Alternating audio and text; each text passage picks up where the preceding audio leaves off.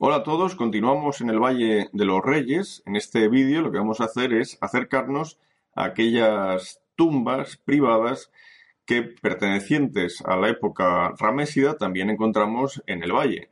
Desde luego, si comparamos el número de tumbas privadas, bien sean de funcionarios, bien eh, principescas, de esta época respecto a la dinastía XVIII, veremos que hay una enorme diferencia. Recordemos que ya vimos en varios vídeos, aunque fuera someramente, la gran cantidad de tumbas de reinas, príncipes nobles de esa dinastía XVIII. En cambio, ahora, para la época ramésida, el número de tumbas en este sentido es muy reducido. También hay que tener en cuenta que desde principios de la dinastía XIX se desarrolla mucho más el enterramiento de lo que llamamos Valle de las Reinas, donde encontraremos numerosas tumbas de reinas, pero sobre todo también tumbas de príncipes.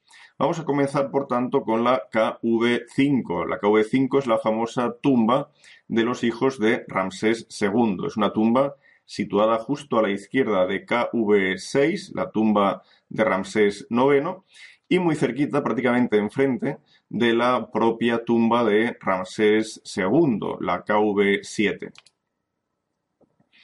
KV5 tiene una entrada de modestas dimensiones, inclinada, con pendiente hacia, hacia abajo, una pendiente eh, que nos lleva a una tipología que no corresponde, digamos, a las tumbas reales de la época ramesida, donde hemos comprobado cómo las entradas son monumentales y donde el acceso es prácticamente horizontal o con muy leve eh, inclinación. La tumba fue comenzada a explorar en 1825 por parte de Barton. James Barton, cuando realiza su incursión en este año, deja eh, impronta de su paso, justo la fotografía que veis eh, recoge su nombre y el año en el que él visita la, tumba, él tuvo capacidad para eh, limpiar o penetrar solo en las primeras cámaras de la, de la tumba. También estuvo trabajando un poco en esta zona de la KV5 Howard Carter en 1902, pero realmente el salto cualitativo se produce cuando Ken Weeks, trabajando dentro del Theban Mapping Project, comienza a realizar primero una detección de la entrada de la, de la tumba, que había quedado ya en los años 80 completamente oculta, y una vez se localiza esta entrada, comienza una excavación de las primeras cámaras, pero se encuentra con la necesidad de realizar sobre todo trabajos de, de consolidación, puesto que bueno, pues por diversos mm, problemas de filtraciones de aguas, de vibraciones causadas por el paso de, vehículos hasta esa época en la, justo en esa zona. Bueno, pues todo eso había creado que se formasen grandes grietas y que la estabilidad de estas cámaras o de sus techos fuera, bueno, muy, eh, muy reducida, ¿no? Encontramos también mm, una imagen interesante cuando hacemos la comparación entre lo que pudo dibujar James Barton y, por ejemplo, el plano que veis a la, a la derecha, el grande, que ya corresponde al trabajo de Ken Weeks, podemos ver cómo mm, Barton, bueno, pues eh, pudo asomarse al primer ámbito de la, de la tumba pero desde luego no tuvo la menor idea de cuáles eran las dimensiones reales de esta, de esta tumba. Fijaros en el plano de la izquierda, donde se observa a partir de la entrada dos cámaras eh, de dimensiones similares, una cámara de pilares y las cámaras asociadas a, esta. Si lo comparamos, si ahora lo ponemos eh, manchado de marrón, y lo comparamos con un plano más, más nuevo, podemos ver que en realidad Barton se queda, bueno, pues en, los, en las primeras partes de la, de la tumba, pero desconoce ¿no? o abandona la opción de continuar más allá hasta realizar este gran descubrimiento por parte de Ken Wicks, que en realidad se debe ya a un descubrimiento de mediados de los años 90, aunque la toma de contacto con KV5 se produce hacia 1987 más o menos, lo cierto es que van a tener que pasar unos años para que se descubra la, grandeza de esta, de esta tumba en superficie mucho mayor que la tumba de Ramsés II y de hecho en 2006-2007 ya se habían contabilizado nada más y nada menos que 130 cámaras en, esta tumba. El plano que, veis, eh, de hecho, no es el último plano realizado para la tumba. Fijaros como, por ejemplo, eh, podemos añadir esta parte que fue eh, excavada a partir de 2005 y podríamos añadir algunas otras cámaras que no aparecen en este plano. De hecho, si ahora observamos este otro, podemos ver ya una planimetría mucho más completa de la KV5 con la denominación que se ha dado a cada una de las cámaras para intentar dar cierto orden a este auténtico laberinto. Vamos a ver algunos detalles de la, de la, tumba. En primer lugar, fijaros en la fotografía de la, de la derecha. Fijaros cómo los escombros, los depósitos causados por las avenidas eh, de agua hicieron que la tumba quedara prácticamente cubierta hasta el techo. De este modo se comprende que Barton, mm, bueno, pues eh, excavando pequeños túneles, para intentar acceder a las cámaras, encontrara dificultades en observar los pasos eh, situados a un nivel inferior, porque de hecho las cámaras estaban cubiertas de, escombros. Entonces lo que se hace, como veis, es una excavación en la, que se busca perfilar en primer lugar las, las cámaras, buscar los, los, bordes, llegar hasta el fondo de la, de la cámara, cámara para de este modo encontrar también posibles accesos a otras cámaras. También, por supuesto, este tipo de excavaciones ayuda mucho a comprender eh, bueno, pues cómo se ha producido la sucesión de riadas que han afectado al ámbito interno de esta tumba en concreto.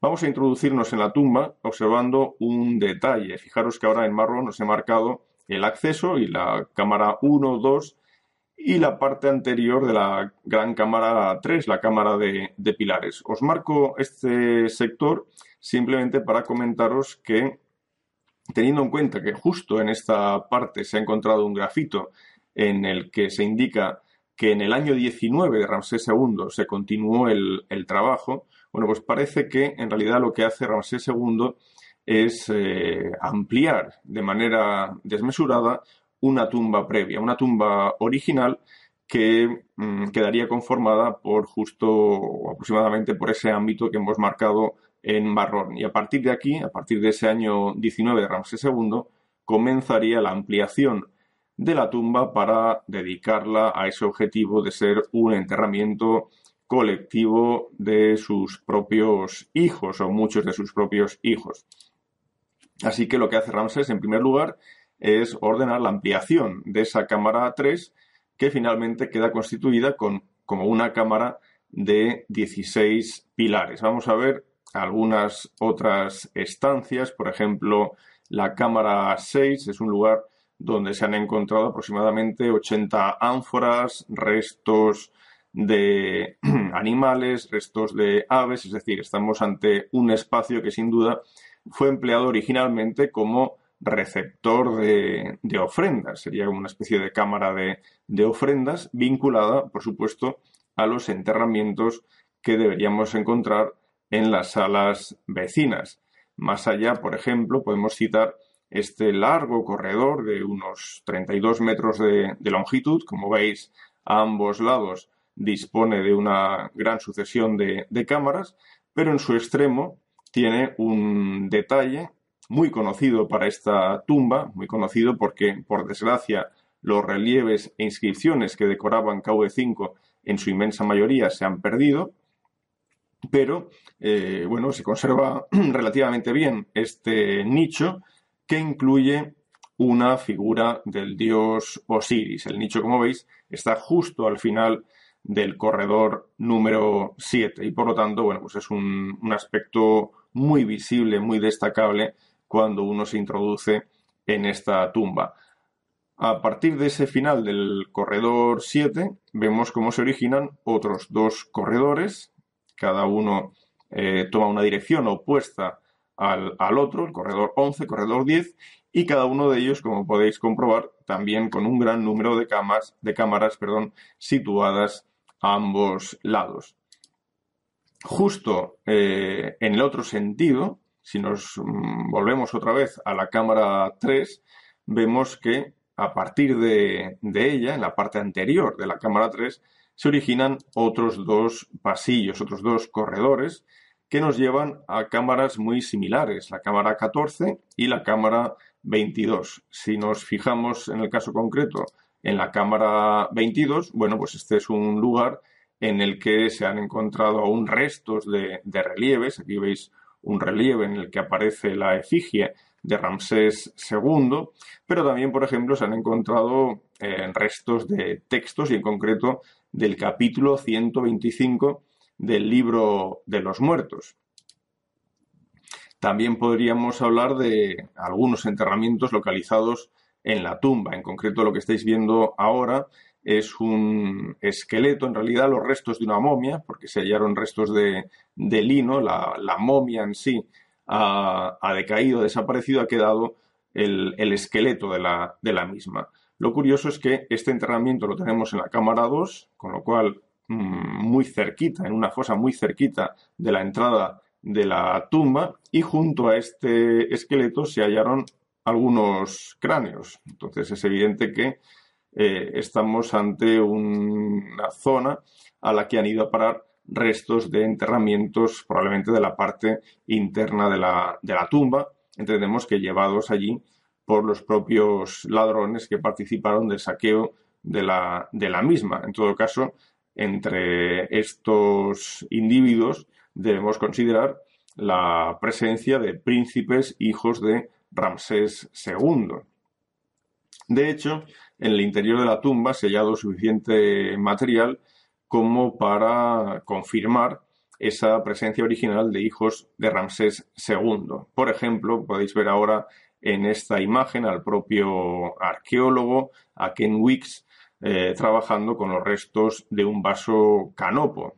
Eh, restos de vasos canopos que indiquen el nombre de su propietario son, por ejemplo, los de Amenher-Hepeshef, es decir, el hijo mayor de Ramsés II eh, y de la gran esposa real Nefertari, o también, por ejemplo, eh, canopos del de, príncipe Seti, del príncipe Meriamón, o de incluso, por ejemplo, del príncipe Ramsés Meriatón, de otro de los hijos de Ramsés II, por ejemplo, de, de Ramsés, también queda constancia de su presencia en la tumba a través de unas inscripciones en la cámara 1. Tened en cuenta que estamos hablando de una tumba con cerca de 130 cámaras, con lo cual es evidente que estamos ante un vasto complejo funerario que dio cabida a muchos príncipes hijos de Ramsés II. Pasemos ahora a otra tumba, la KV12. KV12, como veis, está muy cerquita de KV35, la tumba de Amenhotep II. Sobre KV12, sin embargo, tenemos poca eh, información. Está en una zona que conocemos principalmente vinculada a Amenhotep II. También eh, justo antes de llegar a KV12 vemos, eh, por ejemplo, KV57, la tumba de, de. En fin, es una zona vinculada más bien a la dinastía XVIII. Por lo tanto, se considera que esta tumba, en origen, sería una tumba de la dinastía XVIII. Lo que pasa es que fue ampliada posteriormente en época ramésida, de modo que diríamos que de la dinastía XVIII es el primer ámbito de la tumba, pero después sería ampliada para hacer de esta tumba también un, eh, bueno, pues un monumento funerario para un enterramiento de muchos individuos. Consideramos que lo factible es que sean príncipes. Fijaros, de hecho, como en la parte final de la tumba tenemos un, corredor escalonado, un, corredor que después nos lleva a una cámara eh, rodeada de muchas salas laterales, que son previsibles lugares de enterramiento de estos príncipes. Por lo tanto, sería a pequeña escala una especie de KV5. La tumba fue visitada por Pocock entre 1737 y 1738 y después fue también eh, estudiada o, vaciada parcialmente de escombros por Belzoni en 1817. Un detalle, y es que una vez más vemos como una tumba del valle colisiona con, con, otra. En este caso fue la KV9, la tumba de Ramsés VI, la que colisionó con la KV12, en la parte más interna de la KV12.